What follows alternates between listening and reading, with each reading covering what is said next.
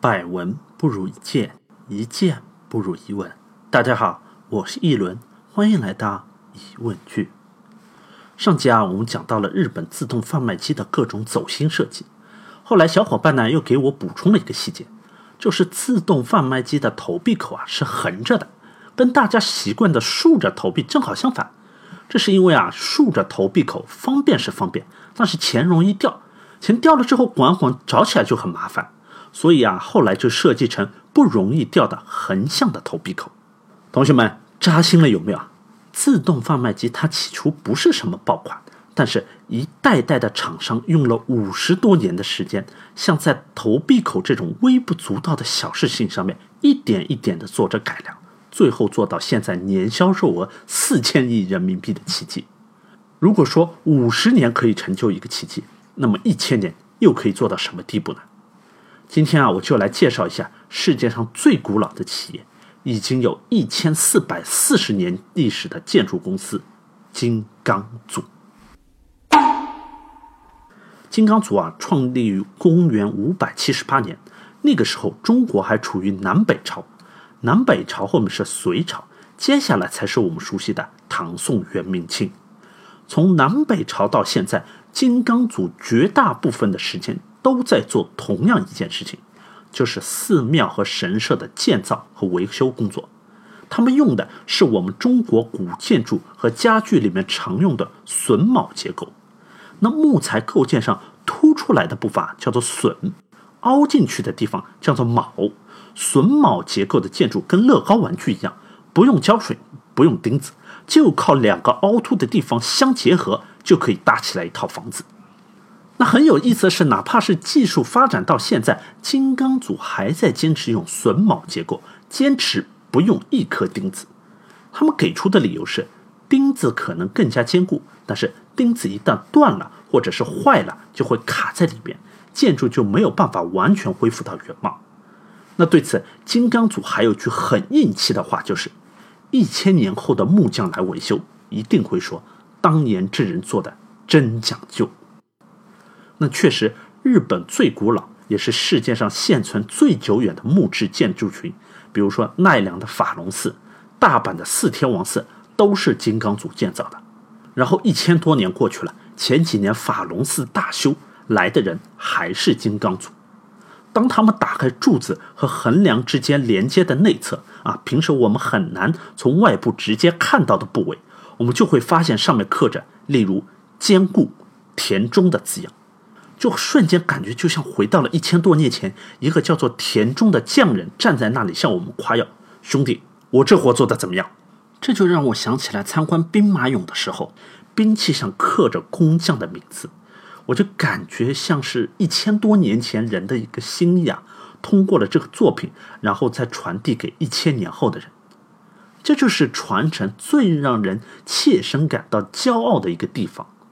所以，哪怕是后来泡沫经济破灭的时候，金刚组投资失败，几乎要到破产的边缘，工资都快发不出了，金刚组的一百多名木匠愣是没有一个人离开的。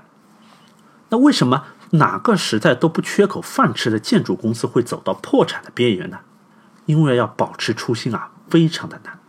你要面对高利润行业的诱惑，你还要承担组织传承的压力。不改初心，你就有可能白白放弃大好机会；放弃老本行，投身新的行业，就有可能血本无归。像上世纪泡沫经济时代，日本经济形势一片大好，跟前几年中国一样，一线城市地价暴涨，把东京卖了的钱可以买下整个美国。房子还没造好，大家就排队去买，不愁卖不掉。投资房地产的都一个个恨不得横着走。建筑市场上呢，又开始流行用水泥造房子，又快又便宜。就连传统的神社还有寺庙都开始选择用水泥来造房子。那当时第三十九代组长就忍不住了，决心要顺应潮流，就放弃了木匠活，大规模投资水泥和公寓建设。结果被大型建筑商打的是体无完肤。后来泡沫经济破灭，前期投资全部打了水漂。一夜之间，传承了一千四百多年的金刚组走到了破产的边缘。最后幸好是有贵人相助，并购了金刚组，同时又保持了金刚组的独立性，这才让金刚组活了下来。那回到老本行的金刚组选择是死中求活，建造的工程少了，他们就去做木质建筑的修复工作。水泥造的房子保质期是一百年，而金刚组维修的木质建筑可以保持一百五十年不坏。后来一传十，十传百，金刚组凭借着自己的手艺，拿下了法隆寺的维修工作，延续了千年的神话。所以说，这个企业跟人是一样的，大家都是在一边痛苦一边前进。就像金刚组，哪怕是家族企业。都不是说你是金刚家的长子，将来的这个董事长位置就一定是你的，没有的事情，能者居上。如果你不是这块料，家族就会找有能力的人来入赘，做上门女婿，或者直接过继一个没有什么血缘关系，但是很有能力的年轻人进来，改姓金刚，传承家业。甚至是在上世纪三十年代，男尊女卑还非常厉害的时候，第三十七代族长去世了之后，没有合适的男性继承人，家族就选择让上代族长的妻子接任了第三十八代族长的位置，一直到他女儿长大之后结婚，找了个上门女婿，才由这个上门女婿来接任族长的位置，族长才重新变成了男性。所以公司的上层啊，就始终保持着一种危机还有竞争意识。